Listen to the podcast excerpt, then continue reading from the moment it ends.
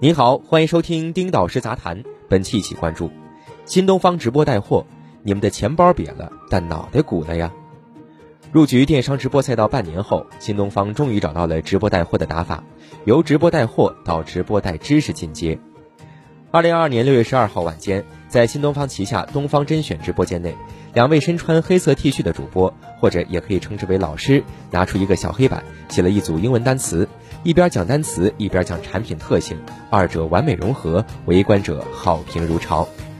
我赶紧把闺女拉到手机屏幕前，不让她错过这一学习英语的宝贵机会。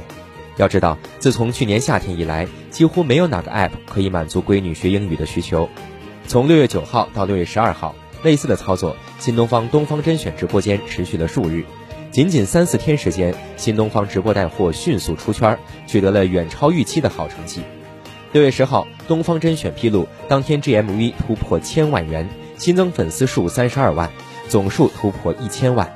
六月十一号，东方甄选直播十八小时十七分钟，有媒体预估销售额达一千九百九十二点一七万元。六月十二号的数据还没有出，估计又将创造新高，而且直播间粉丝已经达到了三百万。数日之内，东方甄选由当初的单场带货数十万元，进阶到单场超过一千万元以上。这种变化引起了广大媒体的关注，也有一位朋友找我和我探讨了这个有趣的变化。我们均认为这是一个值得研究的案例范本。电商直播进阶，带货的货品多元化了。直播带货带的这个货不仅仅可以是商品，也可以是品牌，还可以是一种生活方式或者是一种知识。李佳琦直播间带品牌是最大的特色之一。每逢大促，李佳琦直播间都会走出很多优秀的国货品牌，越来越多的品牌方愈加重视通过直播进行日常内容种草、大促爆发的方式来打造新品。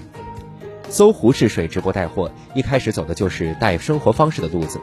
二零二零年，五十六岁的搜狐张朝阳一边在厨房榨汁儿，一边做瑜伽分享，这就是一种生活方式的展示。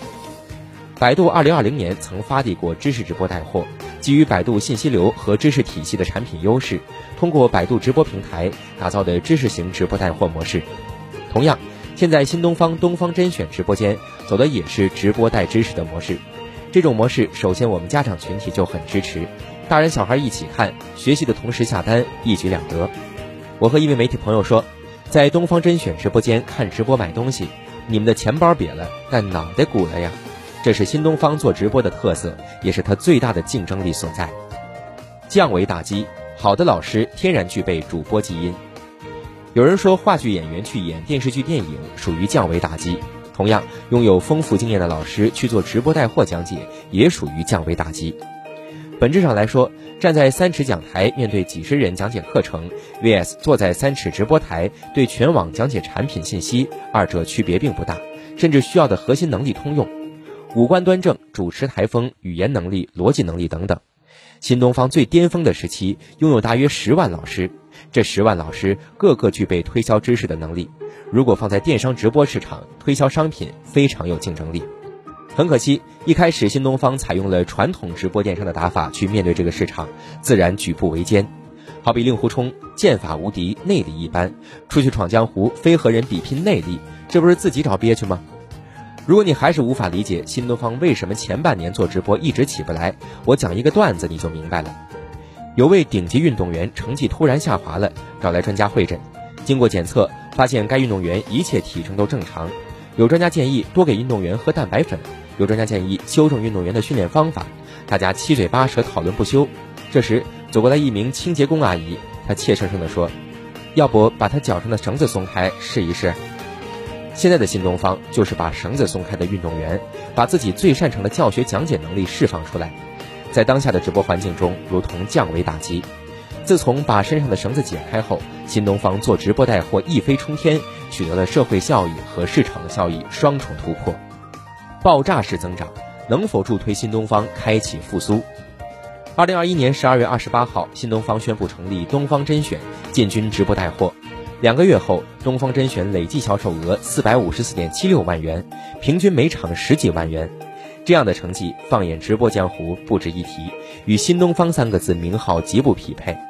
现在东方甄选每天直播带货交易额超过千万，已经跻身头部主播行列。两两对比，一个天上，一个地下。有朋友和我说，参照李佳琦、薇娅的带货成绩来看，单个直播间一年的交易天花板是三百亿。现在东方甄选已经具备了直播界顶流的素养，可以期待一把。新东方依靠电商直播，就此开启复苏之路，重上巅峰。我对这个看法谨慎乐观，倒不是怀疑知识直播的价值，而是以当前的舆论环境来看，如果这种知识直播被扣上变相进行英语教学的帽子，会有一定的政策风险。在我看来，新东方复苏之路的关键还在于教育。早在双减政策之前，新东方就未雨绸缪，投资孵化了大量非学科培训的教育产品，尝试多元发展。这些年，新东方投资或者孵化了豌豆思维、口语一百、林姆国际、爱乐奇、凯叔讲故事、盒子鱼、极客晨星、家有学霸、小杨教育等上百家企业。俞敏洪还透露，新东方还投资了五到六家体育公司，这些公司未来研发面对中小学生的体育项目。千万不要小看新业务的潜力。纵观互联网产业发展史，新业务往往带来新希望。新浪通过微博再造一个新浪。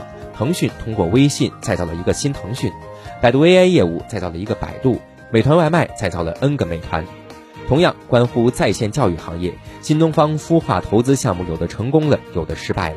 失败的成为了过眼云烟，成功的或者正在成功的，则有望成为他们转型发展的重要力量，甚至再造一个新东方。这些都需要时间来检验。写在最后。当然，无论如何，新东方在直播带货这条道路上找到了属于自己的打法，直播带货已经成为新东方新的增长极。即便目前的模式有政策风险，但总体来说，发展机遇大于政策风险，依然应该投入资源，大力发展，哪怕最终失败。好，以上就是本期的全部内容。本文作者丁老师，欢迎您订阅我们的频道，我们下期再会。